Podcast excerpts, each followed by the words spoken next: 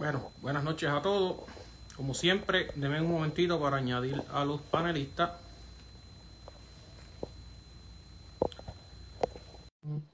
Está Pablo. Bueno, estamos aquí. Saludos, buenas noches. Poco a poco se están conectando el resto de los recreadores. Hoy somos tres nada más, ¿verdad? Hoy es lo único Sí, que sí, estamos más que tres nada más. Eso es así. Pero buenas noches a todos los que se están conectando. Estamos eh, aquí desde el túnel del tiempo y vamos a estar hablando sobre las armaduras este, en Puerto Rico, todas las armaduras que se utilizaron este, a lo largo de, la historia de Puerto Rico, la historia militar de Puerto Rico, ¿verdad? Y, y tengamos en cuenta que no solamente vamos a estar hablando de, de españoles, ¿verdad? Porque este, obviamente éramos este, colonia de España, pero las personas que nacieron aquí eran puertorriqueños, eran criollos y ellos también vistieron esta ropa, vistieron estas armaduras y, y eran algo, eh, eh, por lo menos eh, hoy en día las armaduras las vemos como una obra de arte, incluso en, en algunos museos se pueden apreciar como, como obras de arte.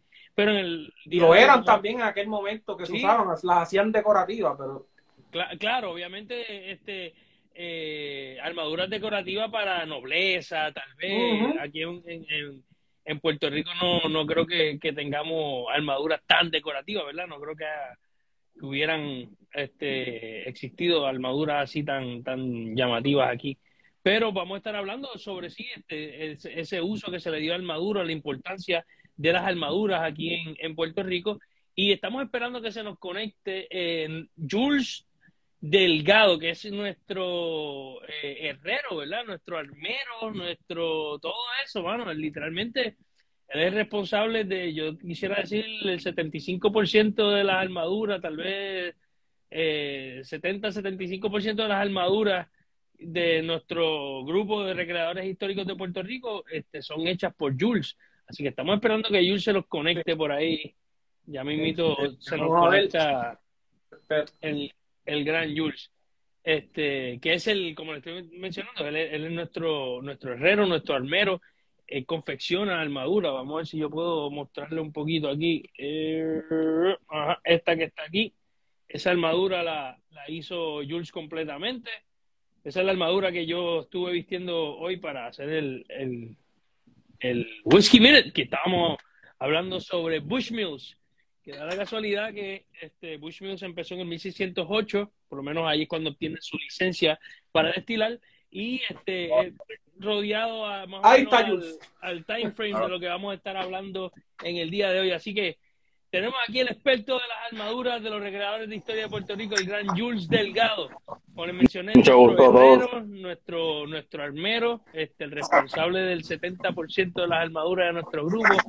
Este, la verdad, el caso es que es un gusto tenerte aquí por primera vez en el túnel del tiempo. Jules, saludos.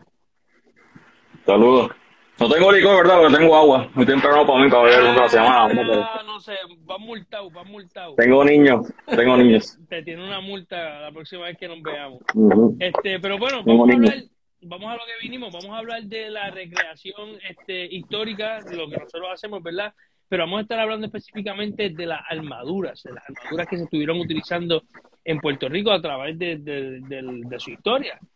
Entonces, una de las preguntas fundamentales, ¿verdad? Para poder, en- o sea, las armaduras siempre llegaron aquí, siempre estuvieron, los taínos usaban algún tipo de armadura, este, ¿me pudieran ayudar ahí?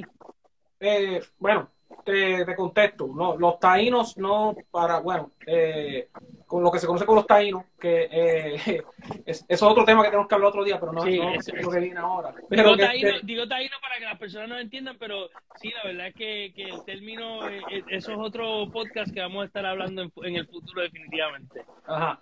Pero eh, nada, pero los indígenas que habitaban la isla no habían desarrollado todavía la metalurgia, así que no, no, ellos no poseían este tipo, no tenían ningún tipo de, ni siquiera armas que tuviesen, eh, ¿verdad? Eh, algún tipo de metal. Eh, sí, los españoles, sí, pues los, los españoles sí habían desarrollado este tipo de tecnología, eh, como saben, pues eh, en Europa se llevan utilizando desde, creo que se podría decir que las primeras como tal armaduras, que se puede decir que son armaduras, existen desde el del 2000, o sea, desde el, desde el segundo milenio antes de Cristo. Este, que se van desarrollando a través de, ¿verdad? de la historia, pero ya para el caso de, de, cuando llegan los españoles, pues eh, era un, un, arte bastante ya eh, conocido en el mundo occidental, era, eh, eh como te digo, era, era algo bastante eh, ya elaborado, ya no era algo simple como se empezó utilizando, sino ya eran una, una demostraba un, cierto nivel alto de tecnología para manejar el metal que permitía hacer esta forma, ¿verdad? Que, que, que podían amoldearse a tu cuerpo completamente de, de múltiples, múltiples eh, partes que eran súper complejas. Este, requerían un, ingenio bastante sofisticado que, pues, pues, eh, pues eso sí lo existía en Europa, pero en el caso de, de, de, América o en los territorios que los españoles encuentran, prácticamente no hay ningún tipo de armadura de metal, que sí se utilizaban otro tipo de, en otras regiones, no en Puerto Rico, sí se utilizaban algún tipo de, de pertrecho que, que, protegía, pero no estaban hechos de metal, eran de otro algodón, cuero. Eh, ok, claro. Sí, algún tipo de, de, de, de piel o algo para. para Madera, usaban fibra para hacer pie, piezas de armadura. Uh -huh. eh, eso en específico en la Mesoamérica eh, huesos también se usaban, eh, exacto. Y el oro se usaba, pero no para piezas de armadura, para prendas, sí, en cuanto, en cuanto a Mesoamérica. Que podrías decir si, lo, si tienen talento o tecnología para desarrollar planchas, porque pueden hacer las planchas y hacer como algo como un gorjal, una bola, pero decorativa. Si se hubiesen enfocado como, como vamos a usarlo así para hacer armadura, podrían llegar a hacer Sí, hubiesen podido llegar a hacer armadura de, de oro. Menciona algo bien interesante porque esto yo lo he escuchado en diferentes estudiosos del tema, que, que lo que mencionan es, no es que en, en América o las la sociedades que existían aquí, las más avanzadas, ¿verdad? No es que no tuvieran la capacidad de realizar este tipo de cosas, es que no les hizo falta, por eso es que nunca lo desarrollaron. Porque claro. como, llegaron al punto como, la, como en Europa. No, no, no, no necesita, con lo que tenían se, se podían proteger ¿por qué entonces llega a esto? Eh, eh, y por eso es que no es que tu, no tuviesen la capacidad tecnológica para poder hacerlo, es que no les hizo falta, por lo tanto, como dicen que la, la madre de la inversión, la, la, madre de la invención es, es, es, la necesidad. Pues si no, no sí. tiene la necesidad, pues ¿por qué lo, por qué lo vas a hacer? Claro, y eso claro, es parte de lo que es la... En, en, Europa están bregando con, con, con acero, entonces lo, lo, lo, los nativos aquí todavía no, no tienen ese tipo de metal, ¿verdad? Este, pero eh, eh, es bien interesante porque Jules menciona que sí eh, había algún tipo de, de, de, de, de prenda de ropa tal vez o, o, o, de vestimenta que se utilizaba o armadura por decirlo así pero no no la armadura que tradicionalmente conocemos Exacto. que como pues lo que sucede es que mira que lo que sucede es que la, con Mesoamérica con lo, en el Caribe no existía lo que llaman en inglés el arms race de que está la competencia actual de que, mira, damos, tengo chale contigo ahora, aguanta esta bala, que crea otra bala adicional más fuerte. Eso existía también antes. Eh, antes la armadura principal era, vamos a decir, al principio de la media era la cotemaya. La cotemaya aguantaba flecha porque era remachado, aguantaba estocada. Claro, si venía con un caballo, con una corrida, aguantaba la cota de malla, para las personas que no, no nos están escuchando y nos están viendo. Sí, la cota de malla eh, es el manto de metal tejido. Tiene un ejemplo por ahí. El chainmail, ¿verdad? Lo este, sí, lo que llaman como chainmail, o alguna gente llaman como capa de malla o capa metálica, que en realidad es, son argollas que están tejidos. En realidad son argollas unidas con un remache que asella. Así, puedo hacer un puntito de un remallito, un puntito es, como, es como una tela hecha de, de circulitos de metal, por decirlo así. Exacto, son argolitas como esta, pequeñitas si se ve más o menos, y, y pasa un remachito pequeño, pasa una, una, un granito. Se une y pues se une, eso es una tela metálica para proteger el cuerpo, y que, y que aguanta impacto y, y bueno. Súper pesada. Es pesado. La, lo que sucede es que puedes distribuir el peso con, usando un gambeson, que es un chaleco acolchonado, más una correa en tu cintura. Hay un tipo de correa que se usaba antes, era como un brasier, se un brasier, y eso ayudaba a distribuir el peso. Claro, él te va a aguantar contra atajos, cortes, alguna otra puñalada, pero contra objetos contundentes te va a romper el hueso como quiera. Entonces, si venía un indígena como pasaba, pues venían los indígenas aquí, tenían los mazos, te metían con eso, te, te, te, te, te parten una costilla de lo que te encuentras en el medio, pero pues no te va a traspasar la cota de malla. Y eso va a, mi próxima pregunta, porque eh, eh, los conquistadores llegan aquí a América en 1492. Este, obviamente ellos vienen con, con algunos este, marineros y demás, pero después los próximos viajes para su conquista, España empieza a llevar este, militares, ¿verdad? Soldados, de alguna manera u otra. Eh, estos soldados, este, eh, algunos poseían armaduras, no poseían armadura. ¿Qué tipo de armadura utilizaban para esa época? Sí, eh, ¿verdad? Si me permite, Jules, ok, yo sé que Jules puede aclarar también, pero, pero, pero voy a darle mayor en el contexto general porque, ¿verdad? Eh, estamos hablando que la conquista duró un montón de tiempo, ¿verdad? Eh, eh, la gente piensa que fue Cortés en 1520 y después en el 46 creo que fue, que 47 que, que Pizarro conquista el imperio inca y, ya estaba todo el continente sometido a la regla española. No, eso va a tomar mucho más tiempo que ese, pero eh, cuando llegaron los españoles sí tenían armadura porque ellos venían de guerras medievales, de prácticamente cuando sacar el medioevo en España con la reconquista, ellos vienen con ese tipo de armadura. Y es curioso que siempre vemos que el, el conquistador español lo representan con este tipo de casco, que es un bujón español. Ese no era el tipo de armamento que llevaban los, españoles porque esto es de un, de un periodo mucho posterior, los, los primeros conquistadores. O, sea, hablando de una vestimenta... que cada vez que vemos esta imagen de el conquistador español que siempre lo asociamos, incluso con la estatua, la estatua de, de, la, de la, se percibe un poquito Exacto, la estatua de Ponce León tiene ese casco, yo creo, o algo así. No, no, la de aquí, no, la aquí que sepa, no.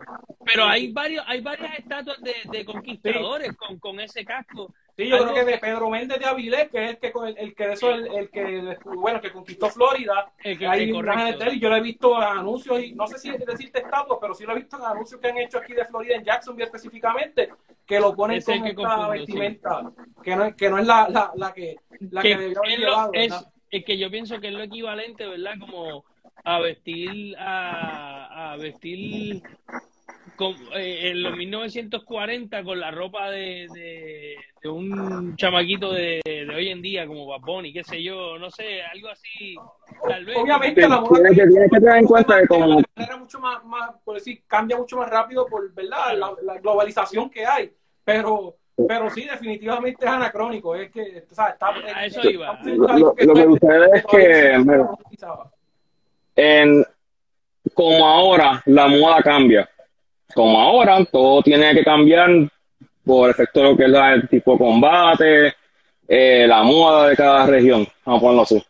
Eh, antes, lo que tú veías en el 1500, vamos a ponerlo así, lo que tú veías en 1490 iba a ser similar a lo que tú vas a ver en 1510.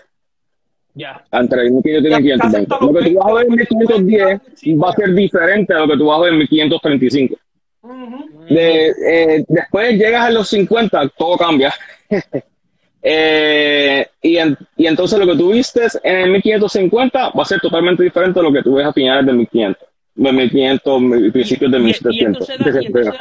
esto, se está dando por avances en armas o en qué? ¿Por qué se está dando esto? Todo por avances de armas. Todo como empezando este lo que es la, si hablamos de temprana media, Cotemaya, eh, todo va a cambiar por la creación de armas. O sea, la, llegada de la, de la ballesta, aunque la ballesta existía ya, los griegos tenían ballesta que era. Eh, eh, y los pues, se, se, cargaba por el abdomen porque era una, era una ballesta gigante, pero ballesta tú puedes cargarla. Eh, pero como son, eran tan fuertes y eran tan fácil entrenar a alguien a usar una ballesta, pues no era como los arqueros ingleses que tenían que entrenar este pequeño para poder tirar un arco de 200 libras. En 200 libras de fuerza, ¿entiendes?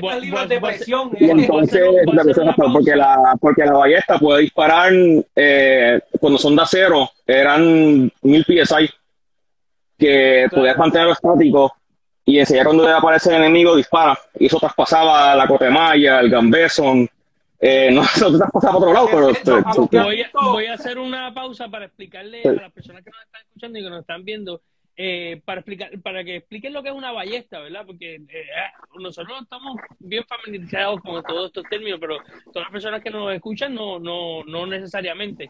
Pero la ballesta, este, es, es el, está pues tradicionalmente se usaba un arco y flecha y después va evolucionando a la ballesta, que es lo que le conocemos como un tipo de crossbow, ¿verdad?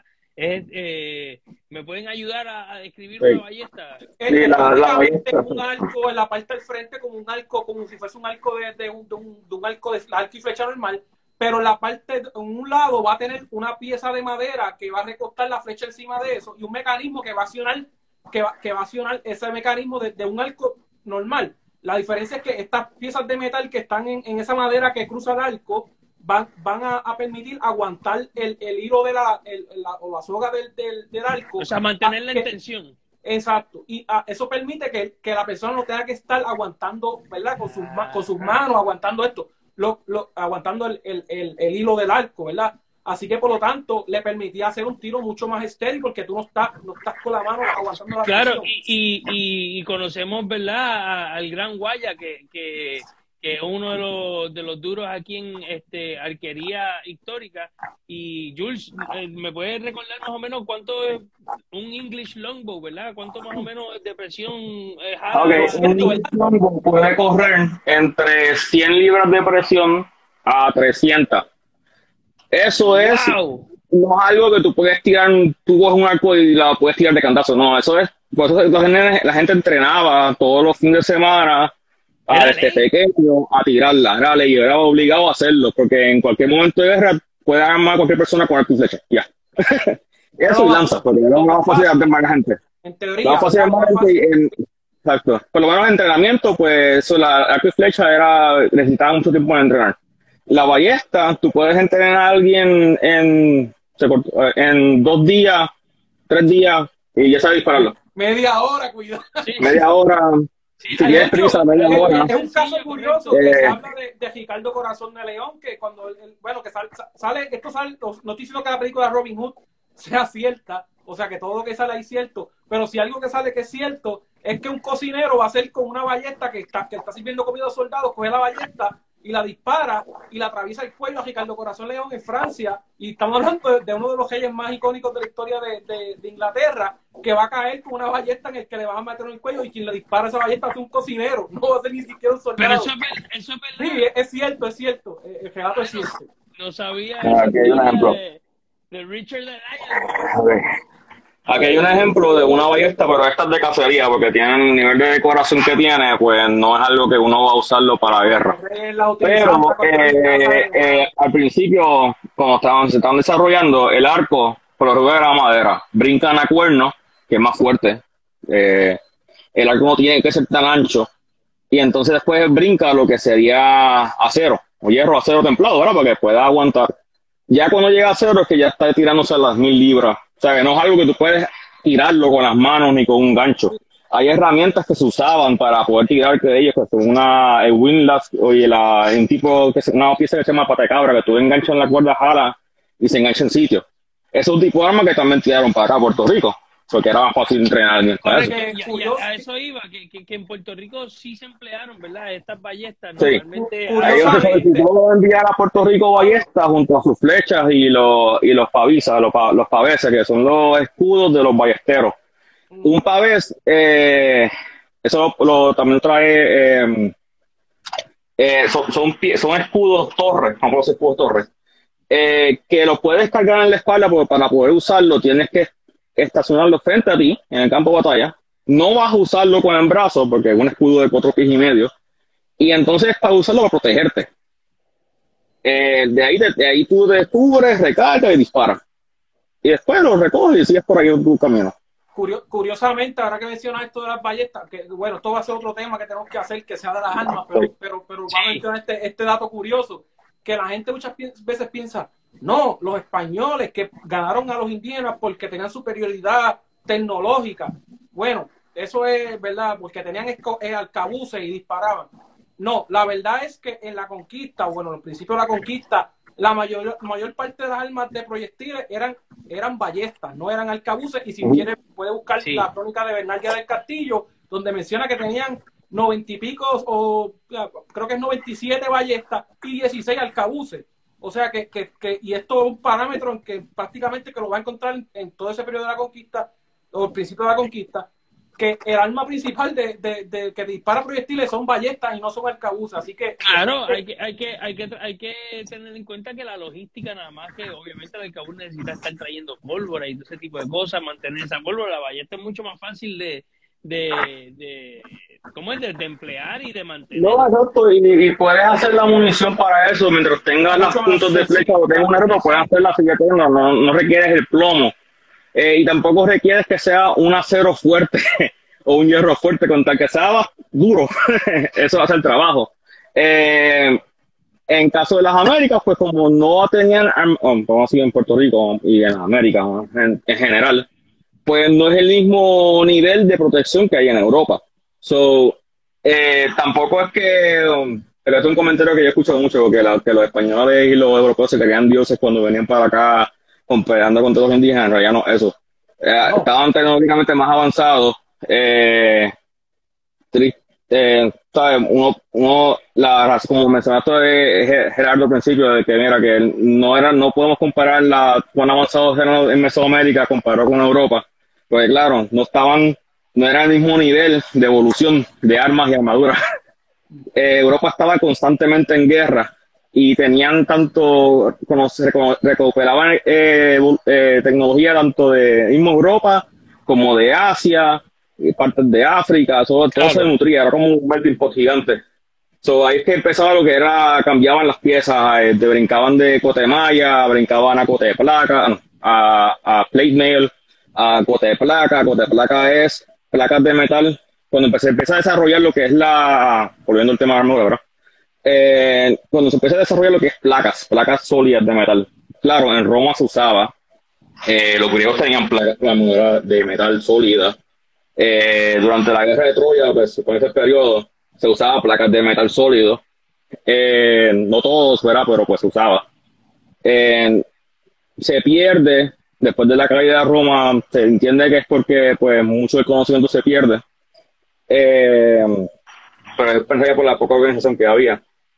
Se, brincan de la, cota de, placa, de la cota de malla a lo que es cota de placas. Placas son, se hace cota de placas porque es la cantidad de metal que pueden producir forjándolo.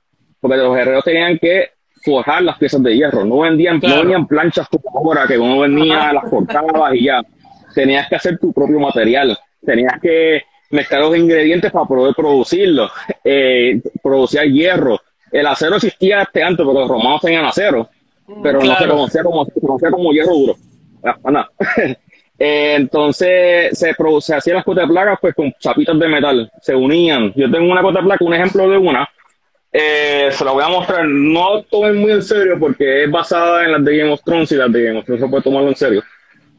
Pero, pero sirven para la demostración de lo que estamos hablando. Igual que Sirve para la demostración de lo que estamos haciendo, exacto.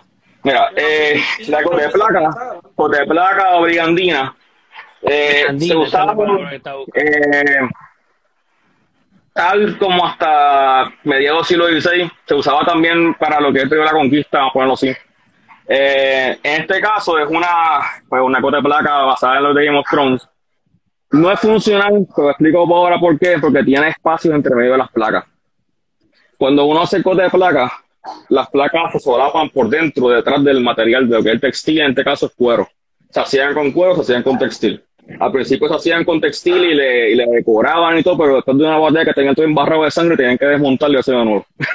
Claro. entonces empezó a hacer de cuero y uno usaba entonces lo que era un tabar de Algo así, algo así se pudo haber utilizado o se utilizó durante la conquista de Puerto Rico. Algo, sí, se usaba algo así que era la, que era, que era la brigandina. Por eso que en este caso, pues, para, lo que, para demostrar, esto es una, un ejemplo, una brigandina por de placas se hacían con una, una piel, una pieza de textil o cuero por fuera, la chapa por dentro y pues a veces se ponía otro textil por dentro, por debajo, detrás de eso. So, eran remaches que se ponían a la pieza. O sea que la, eh, en, como un sándwich entre sí, quedaban tremendos. Pero la idea es que las chapas queden solapando. So, que podía ser algo delgado, pero cuando solapan, pues se ponían, se, ponían, se hacía grueso. So, tampoco tenía que hacer un material, un material más duro, tampoco tenía que hacer un, un acero templado, un hierro templado, puede ser hacer hierro ya y pues pues, por debajo de la, del cuero textil y también se para protegerlo. ¿Hay alguno, algún tipo de otra armadura tradicional que, que, que se utilizó también al principio de, la conquista de Puerto Rico? Sí, ok. En cuanto a lo que este, vamos así a hablar, ok. Para poder hablar de lo que se usó en Puerto Rico. Lo pregunto, lo pregunto porque, este, ¿verdad? Eh, tenemos, por ejemplo, arriba de nosotros aquí, eh, Gerardo está vestido como lo que muchas personas pudieran pensar que es un conquistador. O sea, honestamente, si, si Gerardo va por como cuando nosotros nos vestimos de, de, siglo XVIII y me llaman mariachi, tú sabes, o, o, yo voy por ahí de, de, y me llaman pirata, qué sé yo, pero por ejemplo, a Gerardo lo pueden llamar conquistador sin saber que están hablando de ciento y pico años, tal vez cien años de diferencia. Este, Y a eso eh. lo, que, quiero es, hacer la salvedad, ¿verdad? En, en, en distinguir eh, y, y, y, debunk lo que nosotros conocemos como el conquistador este, este emblemático. Jules, eh, lo que está preguntando Pablo, Jules, muéstrale tu casco de, de principio del siglo, de, siglo XVI para que vean que eso sí es el, preludio de, lo que es un morión, igual que, el mismo, la, el burgonet, o sea, la, la burgoneta, eh, que prácticamente también se utilizó al principio de, a principios de siglo. Brincando por ahora, pero mira, esto es lo que la gente por lo regular asocian a un conquistador. Murió, en este caso, murió un cabaceto, murió un punta de pera o punta alta. Igual que con Morión que tiene la cresta. Esto es lo que se supone que ha sido. Para que Son similares. Son similar. No, es un hombre. El morión este no lo puedo, pues me queda pequeño. Pero este sí no puedo esto es un capacete, chapel de fe o Ketelhem, depende de cómo, en qué región uno lo conoce, ¿verdad? Son, es lo que esto y el morión son primos, son familia, no son lo mismo, pero son primos. Lo confunden mucho por eso mismo, porque son primos, se parecen. Este tipo de casco venía tanto como lo ves ahora, que es punta alta, punta pera, por dicen pera porque tiene una piquita acá atrás eh, como venía redondo y con una pequeña cresta, y pues lo asocia mucho con el morión, con, el morión, el con morión, que es el que tiene la cresta, el típico ese usan. Que, que eso usaban, pues, ese casco, lo, usaban medio, gran parte de Europa, hasta Rusia lo usaban. eh, pero eh, viendo lo que sería, hablando de este principio del siglo XVI, hasta, bueno, es mucho material, ¿verdad? Pero tampoco voy a aburrirlos con tanto, tanto material tengo un pequeño, unas imágenes que fui colectando para hablar de eso de la evolución, para que puedan distinguir tanto lo que es pecheras eh, con lo que es, lo primero como pecheras y después los cascos que ven, que van a ver así lo que es, en lo que es tardío siglo XVI y medio tardío siglo XVI, perdón. Eh, se habla un poco rápido, me dicen. Va a hacer una, pequeña aclaración, que, que, otro mito más que se habla de esto que estaba, como estamos hablando al principio, para antes de seguir evolucionando en el, en la, en el en la historia. Eh, una cosa bien importante que, muchas veces también se dice y es falso, que es que, ah, los españoles llegaron y ellos empezaron a utilizar armaduras de los indígenas. O sea, empezaron a usar los, los, los, eh, ¿verdad? los petos que hacían los, indígenas, que estaban hechos de algodón, que estaban hechos de, madera, como mencionó Jules, y de diferentes tipos de fábricas, ¿verdad? de materiales. Este, y la verdad no es porque los, o sea, es, verdad que, que es verdad que en la conquista, eh, por ejemplo, en el caso de México, pues van a haber soldados que van a terminar inclusive hasta usando zapatos de día. Y no es, pero no es por elección, no es porque dicen, no, es que esto es más cómodo, esto es más fresco, no, no, no. ¿Qué es lo que es Que, eh, eh, estas armaduras, después de un tiempo metían una selva, cogiendo mojándose, limpiándola, esto se va desgastando y ya va a llegar al punto que el mismo moho la va, a convertir tan fina que se va a terminar partiendo y no va a tener ningún tipo de, de, función, eh, o sea, va, a ser más un peligro que una ayuda. Así que terminaban utilizando esa, ¿verdad? ese tipo de, de protección que, que le proveían los mismos indígenas pero no era por, por elección de que era mejor o que estaba más aclimatada. No, la, la verdad prefería esto en cualquier caso. Inclusive, cuando está en México Cortés, parte de lo que para él es importante cuando para el final del Albaez, que va a ser el que el gobernador de Cuba envía para capturarlo, eh, ¿verdad? Este, no entra mucho en detalle, pero que sí, que sí, algo importante que él hace es que le pide al gobernador de, de, de, de Jamaica en aquel entonces que le envíe armadura porque los soldados de él están sin armadura porque se, la, selva la, prácticamente se la, había comido, o sea, no, no tenían, no, no, no tenían, muchos de ellos ya carecían de, de armadura. completamente dañadas. Así que, así que la verdad no es, no, o sea, no, las utilizaban por necesidad, porque tenían que protegerse de alguna manera, pero no era porque eran superiores ni nada por el estilo, y no, no es quitándole el mérito a los, a los indígenas, porque como mencionamos, no es que no tuviesen la capacidad tecnológica de desarrollarla, es que no las necesitaban, por lo tanto, por eso no las desarrollaron. Pero en este caso, pues, obviamente, ese tipo de armadura funcionaba hasta cierto punto porque estaba hecho para protegerse de, de las armas que los indígenas tenían, a los cuales ya ellos la estaban utilizando en ese momento porque funcionaban para protegerse de claro, cosas. Claro, pero, pero, sin embargo, esto, esto era mucho mejor para protegerse, punto. Sea, cuando una piedra de una piedra de obsidiana, que era lo que utilizaban muchos de los indígenas, chocaba con esto, se iba a partir. Es verdad, si te daban otra parte, pues estaba bastante chavado. Pero si te daban metal, te protegía completamente, porque, porque la piedra se iba, se iba, se iba a desbaratar. Nada, era hacer ese, inciso, ¿verdad? Que, que creo que era, que era, que era meritorio hablarlo de, que, sí, que también los españoles empezaron a utilizar el de los indígenas, pero no por elección, sino porque es que esto se terminaba dañando con el tiempo, como eh, por años y Sí, sí, está muy bien. este Pero, la, ¿cómo es? La conquista después hay un tiempo que, que, que transiciona y entonces los españoles o los criollos ya empiezan a, no combatir contra indígenas, sino contra otra, otras potencias europeas. Entonces, Definitivamente, y ellos también utilizaban esto. Ellos también utilizaban esto. Este, y, y ahí estamos hablando tal vez a principios, a, finales del siglo XVI, este, en esos, esos primeros ataques a, San Juan. Pero este, San Germán 1528 habla que que, que, ah. que, lo, que, lo, que los sangermeños están utilizando jodela. Jodela es esto, es de metal. esto es un tipo de escudo que también es parte considerado de la armadura que utilizamos los, los españoles. Se usaba mucho en muchos éxitos, pero principalmente los españoles tenían fama de utilizarlo. Este, y esto estaba en el ataque a San Germán, este tipo de escudo lo veía. Eso, eso sugiere que había metal en, en, en San Germán, o sea, algún tipo de, de, claro. de, de protección de ese tipo. Pero, entonces, un poquito después, a lo que voy más o menos cuando estos primeros ataques, que son los más que conocemos de Puerto Rico, el ataque de, Drake, eh, Cumberland, este, eh, se lo pudiera decir que son más o menos cuando, y a, lo mejor Jush me puede corregir, eh, esa es más o menos la época gloriosa de las armaduras, cuando las armaduras están en todo su apogeo artístico tal vez, o algo así ya la, las armaduras empezaron a coger, vamos a decir, apogeo artístico hasta el siglo XV, principio del XVI. Ya después de eso empezaron a bajar la, la cantidad de cuánto va a cubrir. En, sí siguen usando lo que es el grabado, lo que es el enchape de oro, detalles así, pero pues claro, son para gente que pueden pagarlo. Entonces, eh, pero el nivel de cuánto cubre la armadura porque de hecho en, el, en el Museo de Nueva York está, está la armadura del conde de Cumberland, de George Clifford, sí, armadura de él. Sí. Pero esa no, esa, esa, es un temita interesante porque uno empieza a pensar era que esa es la que usó cuando vino ahora a Puerto Rico. esa es una armadura de justa.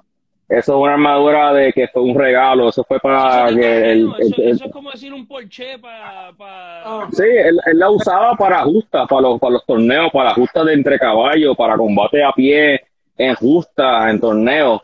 Pero una persona a su nivel, en cuanto a lo que es dinero, prestigio y pues, valor así político y militar, es un tipo de persona que tiene varias armaduras. Exactamente. si vas a viajar a las Américas o vas a hacer los, los viajes hacia el Atlántico para atacar o para, pelear, pues van a transportar diferentes tipos de armaduras en diferentes niveles. Como él es un, fue un líder, pues, o claro, va a ser con más detalle, pero esas armaduras con tanto pues, dorado, grabado, sí hay veces que lo usaron para guerra, pero pues como pero una persona un regalo, no se, van a, no, va, no, no, se va a arriesgar a usarlo. Con esa armadura puesta, sí. Que estaba dando cantazos en las, en las filas del frente, ¿no? Como Cumberland cuando atacó San Juan. De hecho, en algún momento él se resbala, se cae o algo pasa, que él cae al agua y casi se ahoga con la armadura. Y dicen que la razón principal de que por casi se ahoga es porque tenía la armadura puesta. La razón por la cual se ahoga no solo la armadura, porque la que está en el Museo de Nueva York. lo, que, la, razón por la cual uno no se ahoga no solo por las placas, sino que es varios factores. Te, vas a crear más peso, va a crear más peso la tela. Claro. Ese es el problema. La tela va a crear más peso que la armadura. Tú te puedes caer con metal y te puedes levantar, pero claro, como está el factor del agua, que son presión que estás teniendo. La tela enchumba, que es más peso todavía, y entonces la armadura, pues sí te va a ahogar. si te caes en, terreno, pues te puedes levantar, porque una persona así como él iba a tener armadura a su medida, y no es como el mito típico que uno ve, me tumban con armadura, es como tú no te vas a poder levantar esa embuste, tú te vas a poder levantar si te tu medida si te, si te tumbas, si te robas una armadura de alguien, no sé si yo soy size small, no soy size small, yo soy XL, pero un ejemplo, y, tú eres size small y te tumbas uno, una armadura de alguien eh, XL y te la pones, pues sabes que te va, se te cae y te vas a caer te va el piso porque no tu medida y posiblemente te desnuca porque te da un choque en el cuello y te vas a partir la nuca el cuello. Ahora mismo, eh, si, yo me si yo fuera más pequeño de estatura con esta armadura, yo estuviese casi ahogado, la verdad. Y, es, y, es, cuestión de centímetros. Gracias a Dios, esta, eso se, puede más o menos manejar. Para, esta no está hecho a mi, medida específicamente, pero tú la puedes moldear un poco, pero no, no se compara con. con no, y, y, y, a esa, y a esa era una de mis otras preguntas también, este porque tengo entendido de que pues, los nobles y todas estas personas su armadura es hecha a la medida a, su centímetro, bien de más, pero también da el caso que, que, y esa es mi otra pregunta, los soldados no siempre tenían todo el dinero para, para hacer algo. No, lo que sucede es que ahí, ahí, está entrando lo que es la armadura de munición. Cuando aquí envían armadura, eh, tanto casco o pechera, o en las, cuando envían armadura a las Américas, ellos van a enviar armaduras de munición o armaduras que tienen ya en stock y usualmente, como hacían los romanos, hacían tres sizes. Eh, mm. small, medium como ahora, un ejemplo así, un equivalente para el periodo y para el tamaño que se en ese momento. Y se distribuía. Y también como había armeros guerreros, pues se acoplaba a la persona para que pudieran usarlo. no va a ser exactamente la medida de la persona, pero va a cumplir con los parámetros necesarios para que la persona no se lastime usándola y pues sobreviva a combate. Eh, al igual que no siempre la persona iba a usar una, una coraza, un arnés entero, como que tú ves ahí a, a Gerardo, tiene... Lo, que quiero, lo que quiero mostrarles, mira, por ejemplo, ahora mismo aquí, si un tercio la medida, o que si ven, me, aquí llega hasta cerca de mi ombligo, la armadura no me llega hasta, hasta, hasta, hasta, la cintura, me llega hasta el ombligo, ¿por qué? Porque si yo me voy a doblar y me llega hasta más abajo del ombligo, cuando haga así se me va a meter la, la, la, la armadura dentro. adentro. So, que todas estas medidas, por eso que tiene que ser una medida, porque si no te, si no, te va a molestar los, movimientos, tú no te vas a poder mover. Eh, es importante, por eso es que es importante ver la, la, que las medidas quedaran, ¿verdad? Este, a la, claro, que es perfecta, porque especialmente el, que tuviese, el, que tuviese, el dinero, claro. Eh, si, si vuelvo a lo que era la, la, evolución de las pecheras, vamos a ponerlo así para que puedan ver más o menos cómo cambian desde lo que sería el periodo de la conquista entre comillas, de lo que sería principio del siglo XVII, a lo que es ataque holandés. Eh, hay que mirar no solo lo que hay en Puerto Rico, porque ahora mismo no hay nada, lo que hay es lo que tienen, lo, que tienen en pies y lo que tiene Caparra, que son cosas que, pues, Caparra tiene un arnés, un arnés que no, no, tiene nada que ver con la conquista, y lo que tienen en pies, pues, unos de caballería de alto rango, y tiene una, una, pechera que sí, pues funcionaría por lo que es el periodo de ataque holandés e inglés. Pero mm, eh, para poder así mostrarles cómo eran las pecheras, por ejemplo, eh, hay que mirar lo que se usaba en Europa porque se basa en lo que sería la moda del periodo. Eh, y tienes que tener en mente que va a haber como un gap que quizás no va a estar a la par en Puerto Rico o en las Américas, pero va a estar en un diseño que se va a usar como por 10 años, por 15 años y después brinca para otro. En cuanto a lo que serían como se usaban para el principio de la, del siglo XVI, pueden usar de ejemplo eh, eh, soldados que aparecen en, la, lo que es la obra de la, del asedio, de la conquista de Orán, que es una pintura del 1509.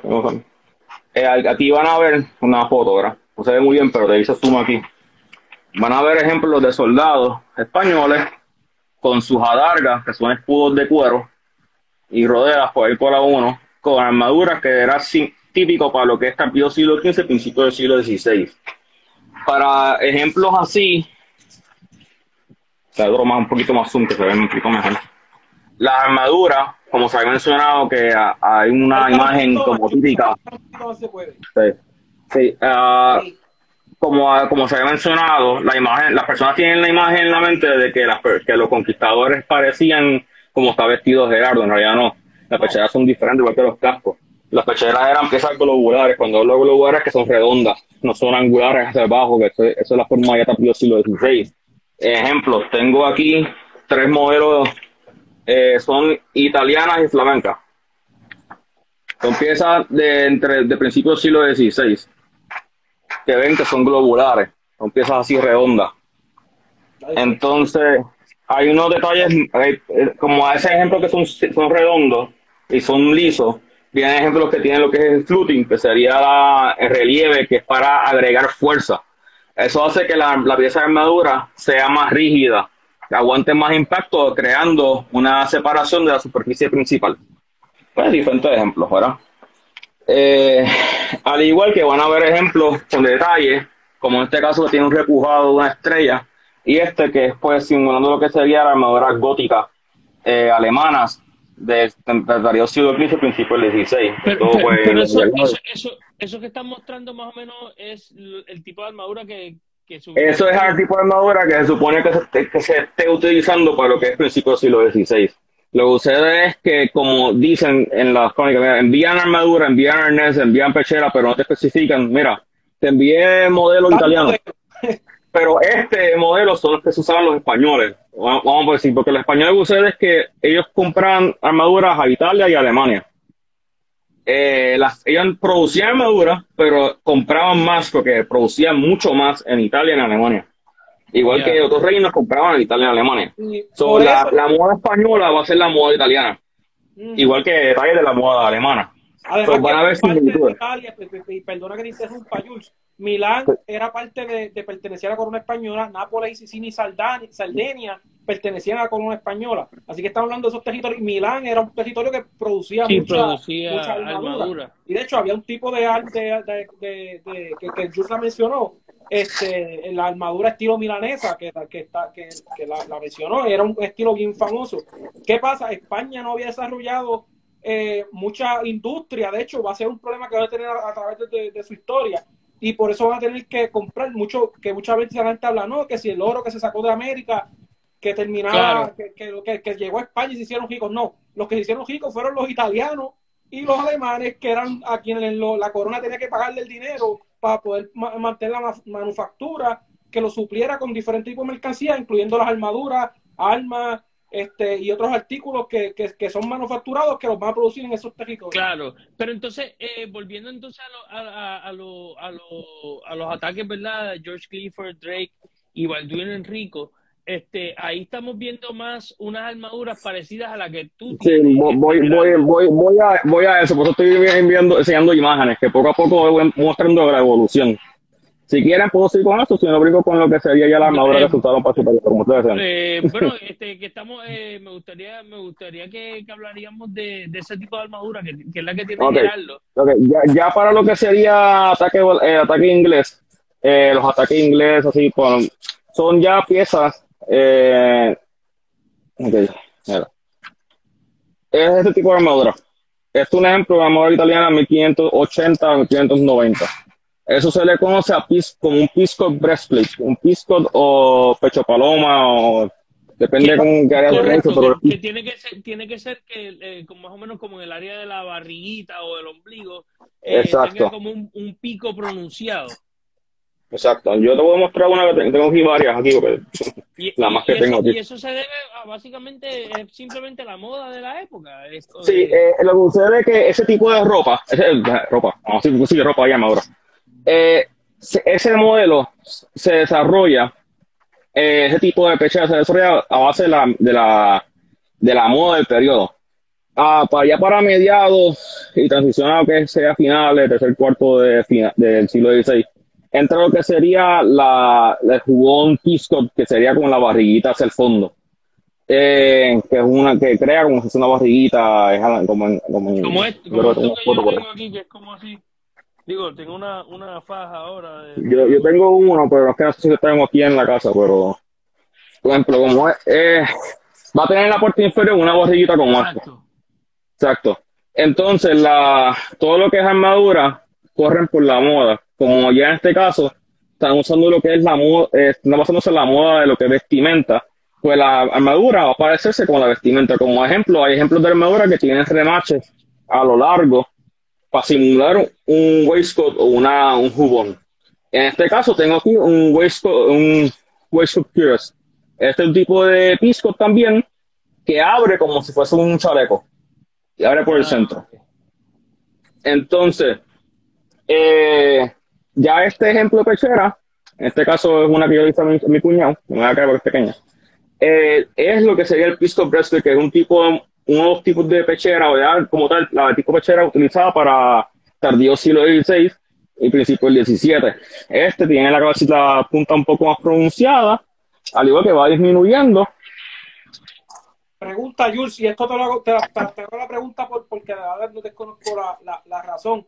Pero, o sea, bueno, tú me estás mencionando que es la moda, pero no, no también habrá un, un aspecto de, de ingeniería, por decirlo así, que no sé si la palabra sería ingeniería, que, que, que esta forma ayude a, a, que los golpes ¿verdad? reboten de una manera más. Sí, lo que sucede es que esas pecheras también tienen lo que es, es un, un recho, una, un ángulo como empinado desde el centro hacia abajo para que como que para que pueda eh, que los impactos resbalen y no den directo entonces, la, al principio, como estaba diciendo que pesaban globulares, pues tenían lo mismo, pero en forma circular. O sea, mm. como un globo. Después fueron bajando poco a poco. Otros, los alemanes les gustaba mucho lo que eran las formas rectas y pues hacían una punta central. Después bajaban, los españoles y italianos bajaban, empezaron a hacer lo que sería el piso, que es la, la barriguita al fondo, que como que ya se mantiene el recho, lo que es la, el filo central, y esto también separa bastante de lo que sería el estómago. Claro. que ninguna pieza de es plana, ninguna pieza de armadura es plana. Todas tienen algún nivel de, curva o de repujado para evitar que se doble. Y normalmente tiene una razón de ser, o sea, no simplemente el hecho, por ejemplo, ahora mismo yo tengo el medio puesto, no, no es porque se ve bonito que esto que esté así, primero es que la forma que tiene, tiene un rango de visión muy bueno, o sea, ahora mismo eh, la, la, protección no me está obstruyendo mi, mi, campo de visión, yo puedo ver como prácticamente como si no tuviesen apuesto, me está poniendo la cabeza. Por igual manera, el hecho de que esté de esta forma me permite, por ejemplo, si aquí me da un golpe por la espalda, automáticamente mi reacción va a ser esta y me, o me va, si me da por el lado, mi, mi reacción va a ser esta y va a proteger. Exacto, porque la, el... esto me, me, va a proteger de un, de un golpe. Así claro. Que, no, ese es el propósito de las aletas, para poder hacer que le protejan los hombros. No, entonces, por ejemplo, también existe algo que se llama la gola, que es una, que es una base de metal que se pone aquí. Exacto, tengo que te protegía, que te daba, te daba protección. Claro, hay que tener en cuenta, ¿verdad? Que, que y, y saco esta... Pero estas, las espadas que se utilizaban para la época, es básicamente una navaja de afeitar de como tres pies. O sea, y, y donde, donde coja eso, eh, no hay que hacer mucho esfuerzo para, para, para dejar una cortadura bien fuerte. Este, obviamente, mientras más metal, mientras más tela tú tengas entre medio de esa, de esa hoja de, de, la espada, pues va, va, va, a funcionar mucho mejor. Y, y, es bien interesante, ¿verdad? Como ellos están utilizando todos estos ángulos este, para poder eh, disipar el golpe, disipar este, eh, el ángulo en que viene este, la, la, la, espada, lo, que, lo que venga a atacarte.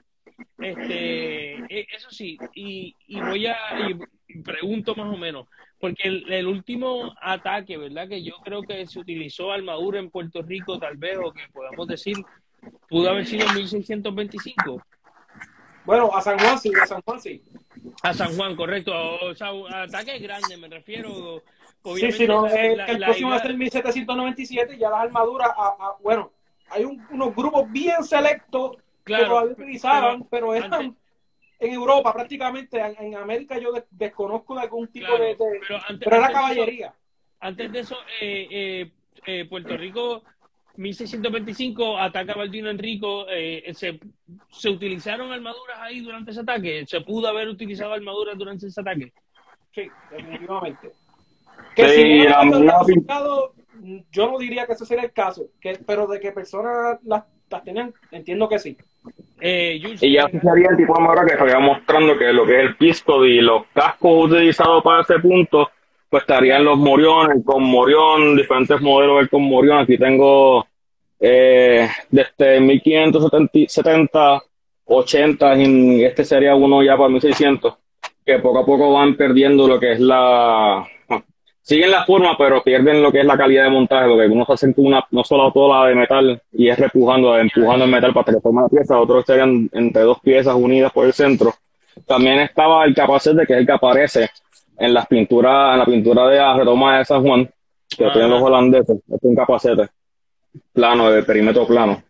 Eh, entonces, ese tipo de casco, ah. que curiosamente ese tipo de casco era muy antiguo, ¿sabes? Se utilizó, por mucho tiempo porque prácticamente era lo más fácil de fabricar. Así que era por eso se mantuvo por tanto tiempo utilizándose. Y ya de por sí ese capacete es más tardío, pero sí un capacete se usaba hasta mucho tiempo. Como todo evoluciona, pero ese es como más tardío, más rápido de producir. Como no requiere mucho, mucho diseño, nomás el domo, la, el cono y el perímetro para protegerte un poco el hombro, pues se hacían bien rápido. Entonces habían diferentes tipos de cascos. Eh, no todos usaban el mismo, claro, esto depende de la persona, de cuánto puede comprar, cuánto puedes comprar cuando venían mercancía aquí o cuando venían de afuera. Que si tenías más chavitos te comprabas un Burgonet, que era uno que... pues tienes ahí, lo tienes ahí el Burgonet. tengo uno, tengo ahí. Que, que, de hecho también fue algo que, que a, mi, a, mi, a, mitad de, del siglo XVI se, ya se utilizaban los Burgonet, así que que posiblemente... ya, el por sí se utiliza desde, eh, se utiliza desde 1500, desde el principio de 1500. Lo diferente es que eso es una, una evolución de la celada. De la, eh, en la forma de 1500 tiene un burgonet de más o menos esto. Lo que tú ves aquí, simple. Después va creciendo, va ocurriendo mucho más hasta llegar como un punto como este. Que, este es un burgonet mucho más la celada es como que el que tiene, que ha utilizado Gabriel, que es otro de los recreadores. De sí, la celada es un casco como este. Exacto. Una vacinica. En este caso, Una vacinica que te la ponía de casco, y no sí. palabras. En este caso, pues estos abren como si fuese una, vamos a hacer una florcita, porque estos abren por las patitas y tú te metes la cabeza aquí y ya. Y cierra. Y te permite ver bien, escuchar bien y entonces protege bastante. Protege a los lados. Por, la espalda, por, la, parte de atrás. Ah, espalda sí, protege bastante bien. ah, sí, es, un montón. Es, como, es como un morrillo. Esto es un casco romano. Esto es un casco Exacto. romano. Y miren ese casco. Son muy similares. ¿Te das cuenta? Y, y ahí hay no cientos de años. No es hacer, no, si la, si la, si, la, ¿cómo si la rueda está inventada, tienes que volver a inventar. So, pero, pero entonces, eh, en 1625 vemos que utilizamos ese tipo de armadura, ¿verdad? Este, por lo, que pensamos que era con la conquista, el morrión, eh, la, armadura tipo Pisco con la barriguita. Pero este, eh, después el último ataque grande, ¿verdad? Que tuvimos este, en 1797, eh, eh, Juanma nos pregunta que si los cascos no era, no, definitivamente no era un uso cotidiano este eh, es bien difícil andar todo el día con un casco y armadura puesta. Obviamente se utilizaba para la, batalla solamente. Pero volviendo a... Sí, eran piezas que se mantenían, si la persona era dueña de eso, la tenía un cajón en su casa y si la persona era pues tenía algún sentido, pues lo limpiaba, cada tiempo lo mantenía. Pero si no, pues tenían en almacenes o en armerías para cuando ocurría un ataque, pues poder armar a los pues lo que estén disponibles va a pelear. Así sea con un casco, un casco, algo, algo. Lo más importante de protegerte siempre es la cabeza. si tú te vas a comprar una obra, cómprate algo para la cabeza. un cantazo en la cabeza te mata. Te un casquito para aguantar un poco. muchas veces hemos hablado aquí de los tercios, que en, que en América no habían tercios, pero sí veteranos de tercios. Y, y esta, estos tercios, que eran las tropas españolas que ¿verdad? lucharon por básicamente casi 200 años en, No, y, en y España. que se, se pudiera decir que son la, la, la tropa elite de, de, de Europa y el mundo. en, el mundo e- era la mejor, la, y la mejor infantería era la- en ese entonces era la española y eso es, no- y, y no es que dicen, no, pues que no tuvieron contacto con, no, no, no, pelearon hasta con samurái y, y les dieron de, de, de, de, y Sí. queso, así que, que no hay de esto de que no, que si no pelearon con otro, no, no, era la mejor, punto, en aquel entonces Sí. era la mejor. Y esta gente cuando entraban al ejército, no era que el ejército te proveía como ahora, que tú vas a basic training y te dan botas, te dan que la ropa completa, te dan el fusil, no, Claro. Tú ibas allí y lo más que te daban era una pica.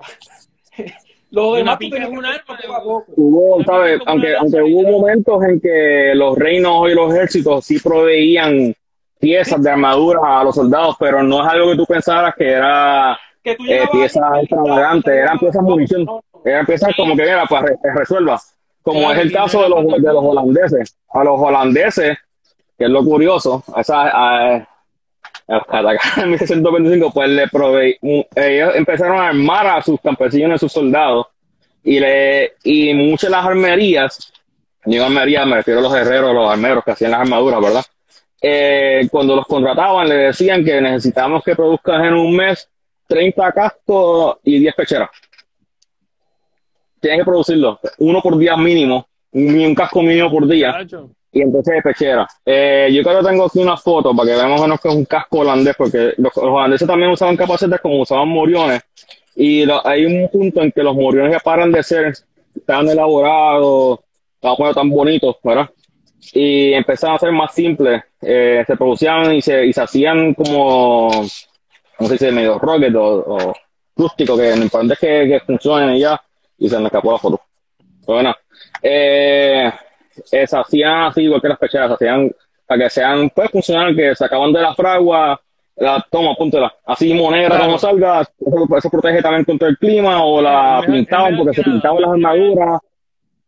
Eh, en, también dentro de las armaduras que enviaban a Puerto Rico a principios del siglo XVI, mencionan eh, petos estañados. No me recuerdo si fue para el 1520 o algo así, pero yo te yo confirmo después. Dicen petos esta- estañados. Petos estañados es metal con estaño por encima. Eso se hacía. Los romanos también hacían eso. Y eso es para proteger el metal, que es lo cool. Mm. Gracias a la tecnología ahora mismo, pues tú consigues acero estañado. que eso es acero de carro, los aras, que eso es acero estañado. Y pues se derramaba estaño encima del metal para pues protegerlo. Otra manera de proteger, eso es para protegerlo contra el clima como tal. Ya los españoles sabían que la salite, cómo funciona la salite. con estos puestos saben que esto en un en par de minutos, prácticamente con una, una hora que usted en San Juan, cerca en el Morro, en el San Cristóbal, con estos puestos es suficiente para que Sí. esto al otro día parezca una pelota de mo, para que, para que, para que quede claro, ¿verdad? Ah, Y Y había hablando- métodos para protegerlo, porque eh, si te lo enviaban con las piezas de munición, las piezas de munición no eran piezas que eran pulidas como la que tiene Gerardo como la que tengo yo atrás de mí, que me la pongo ya mismo para ver cómo se pone. Eh, ese tipo de proceso es caro. Yo estoy representando un soldado español que tiene que tiene dinero, no como un general, pero tiene dinero para poder comprarse una, una pechera con pulida. Mi intención es después ennegrecerla para que aparezca más mu- munición, pero es un proceso caro. Es más fácil producir las pecheras, ennegrecerlas, pintarlas o quemarlas con aceite para protegerlas que pulirlas. Pulirlas toma mucho tiempo. Y más antes que era con una lima, con lima o con piedra. Ahora Sí, con un no, claro. pero pues, antes, era, antes era más fácil, antes era más complicado y costaba mucho más. Eh, era común verlas negras y no les quita su fuerza, ¿verdad? Porque no siempre eran fuertes, las, munic- las municiones no eran fuertes, eran para, era para protegerte. Claro, van a hacer milagros contra flechas indígenas y contra armas indígenas, porque pues, pero Claro. también había ejemplos de que piezas de munición que aguantaban tiros, un cierto nivel de tiros, de disparos, no todas armas, pero aguantaban. Eh, y al igual que pues la- las que dicen high end o de gente con dinero, pues costaban, pues, eran más duras, pero pesaban mucho más. Ya, ya cuando la- las armas de fuego van creciendo, van, van evolucionando, pueden ponerse más fuertes, disparando más fuerte, llegan más lejos, pues entonces el nivel de armadura de protección va bajando, porque eh, al principio empezaba, al principio... No, se ponía claro, es que como las armas se ponían tan fuertes, tenían que hacer las armaduras más duras y más pesadas. no todo el mundo podía usarlas, los coraceros sí las usaban, pero terminaban parando de utilizarlas porque cada, cada tiempo crecían las, las armas, cambiaban y pues terminaban traspasando, pues lo que terminaban usando era la pechera y un casco, brincaban después a lo que es el chaleco de cuero. Pues, Exacto, y ya estamos hablando. Hasta llegar al final, que como siglo XVIII, que no usan armadura, excepto uno u otro oficial y eso. Pero mm, eso, eso es por, lo que es la evolución de armas de fuego. Tenemos, tenemos, que, ver, tenemos que, que entender, bueno, prácticamente la, la, armadura, como la conocemos, se pudiera decir que se utiliza hasta la Primera Guerra Mundial. Yo creo que... Sí, hay, ejemplos. Hay ejemplos de Cotemaya utilizando la Primera Guerra Mundial, hay ejemplos de Brigandina utilizando la Primera, primera Guerra Mundial, hay ejemplos de soldados alemanes e ingleses que cogieron armadura de museo y se la pusieron para pelear y aguantaron balas. y, hay modelos de armadura americana, diferentes ejemplos de armaduras americanas que empezaban a desarrollarlas para ver cómo podían proteger a los soldados que se basaban en armaduras medievales. Y lo, Pero pues como empezaban más, pues... Lo digo porque este, eh, pues a finales de, o sea, durante el siglo XVIII empieza a decaer rápidamente la armadura, pero, pero se va a, eh, eh, se sigue algunas unidades, especialmente de caballería, siguen utilizando los coraceros, siguen utilizando este armadura. Pero no, no era práctico. De, hecho, hay, hasta una, una coraza, pero qué carajo. lo que, lo, hay una coraza de un, de un coracero francés de la batalla de Waterloo que cogió un, un, balazo de cañón que la parte así por el mismo, es algo brutal. Claro, o sea, la, la, una, bala de cañón es un poquito más exagerado, ¿verdad? Sí, no, y, y, las armas de fuego empiezan a evolucionar de tal manera que, que ya, ya no hay ya no hay armadura. Este, pero, pero es verdad, la, la, la, batalla de Waterloo, principios del siglo XIX, se utilizaron armaduras, después siguen utilizándose distintas formas de armadura a pesar de los tiempos y van decayendo. Hoy en día este, tenemos armaduras, los policías utilizan algún tipo de armadura eh, que muchas de ellas tienen todavía placas de metal. O sea, literalmente eh, una placa de metal, algunos tienen, algunos tienen cerámica, otros tienen otro tipo de cosas, telas de, de Kevlar, ¿verdad? Pero hay unos que es literalmente una placa de acero y se ponen ahí como si fuera un bloque de acero y eso en esencia es lo mismo que todavía llevábamos utilizando por, por cientos de años. Que, que, es curioso, Pablo, que lo menciona, que mira, las armaduras sí aguantaban tiros vamos, no, no, no, no, no era que, por ejemplo, a cierta distancia, probablemente los, con los alcabuces al principio de, claro. aguantaban disparos. Eso es otro mito que también hay de las armaduras, que después de llegar las armas de fuego dejaron de usarlas. No, no, no, no. Esto aguanta, podía aguantar un tiro a cierta distancia y de cierto tipo de arma. Pero a medida que estas armas van evolucionando, sí las van a traspasar pero ah, tiene que ser una distancia relativamente cerca, pero, pero a distancia de lejos sí podía aguantar un disparo. una, de las maneras de, antes de tú asegurarte de que la, comprar una armadura, este, tenías que pasar por una prueba, literalmente, y hay todavía... Sí, Exacto, hay, todavía... Eh, hay, hay, un, hay un récord de donde la guerra civil inglesa en que eran venían dos coraceros, ambos con armadura y sus Weirlocks. Eh, uno va hacia el otro a atacarlo, le dispara al Weirlock, la bala rebota. El tipo no se da cuenta que le dispararon. Saca la otra, se acerca, se lo pega, dispara y no hace nada. Hasta que después le tienen que meter por el lado para poder cogerlo.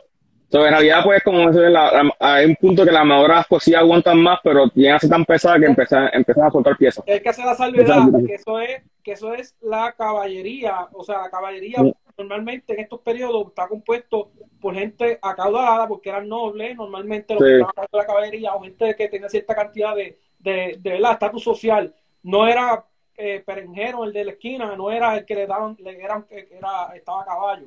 Así que eso significaba que el que estaba montado a caballo normalmente se podía dar el lujo de tener armadura o algún, ¿verdad? Toda la tecnología de la última época, en este caso, pues la armadura caballos, armas de fuego, que está hablando del Willow, que es un tipo de pistola que utilizaba un tipo de, de, de, mecanismo, una llave que disparaba, que no era de, mecha como la que usaban los, los, los arcabuces y los, y, los, y, los, mosquetes ya de aquel entonces. Así que, se dan cuenta, la caballería está siempre mejor, un poquito más eh, preparada que, que, el resto de la, de la tropa. Este, sí, no, definitivo. Este, y hemos, yo creo que hemos cubierto bastantes cositas sobre, sobre las armaduras. O sea, nos quedan un montón. Y quiero nada más mostrarle cómo se monta una. Porque la, nada más lo último, porque la, porque hay diferentes tipos de montajes. Porque, sí, si me permiten, ¿verdad? Eh, en el caso de Gerardo, si Gerardo sale un poquito de la cámara. Y te para, y te para, de paras de lado. Ya hablando de lo que es tardío siglo XVI, va a haber diferentes tipos de montaje en cuanto sería la pechera y el espaldar. En el caso de él, son correas a los lados.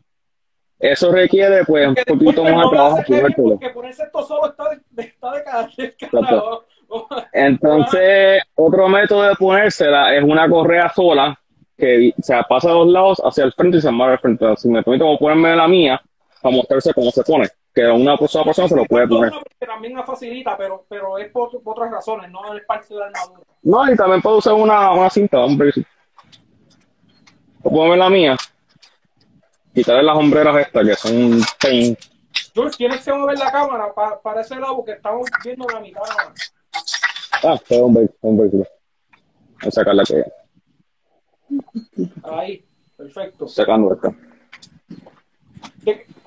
El hombre, como sabe, pues tiene una bastante este, armadura en la casa. Eh, eh, Jules, ¿qué es lo que estás haciendo ahora mismo? Estoy sacando la armadura para mostrarles cómo se pone este, ah, este método de montaje. Porque este nada más sería la... Yo tengo, yo tengo tres correas. Tengo una más abajo aquí, una en el medio y estas de arriba. Entonces también yo tengo los, los falderos, que esto, voy a ponerlo abajo. Que me protege, me protege las piernas, especialmente yo que estoy representando un piquero como piquero yo tengo que arrodillarme, claro, no arrodillarme, sino inclinarme hacia el frente. es importante protegerme la parte del frente porque muchas veces las picas, pues, o, lo que fuera, ¿verdad? Me, podía atacar las piernas y una vez me atacaba las piernas, yo no, no, no servía para nada la pelea porque no, si no puedo estar de pie, no servía para nada. Así que es importante. En este, caso, van a haber tres correas principales: la de los hombros y entonces la que amarra de espaldar a pechera. Va contando las seis que son para aguantar la escarcela, que son el espaldón. Se pueden desmontar todo. Esto con una persona se lo puede poner.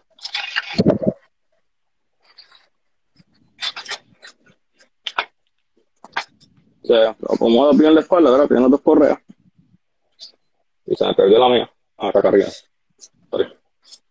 Muchachos, ponerse esto, ponerse esto solo, la verdad que difícil. O sea, ponérselo bien, tal vez poner solo, pero no, es lo mismo. Que por eso ven muchas veces las películas o lo, que pueden ver, tienen los, caballeros específicamente que usan armadura, tienen un escudero. Y ese escudero, parte de sus labores, era ayudarlo a poner esa armadura porque solo no se la puede poner. Y ya me la puse.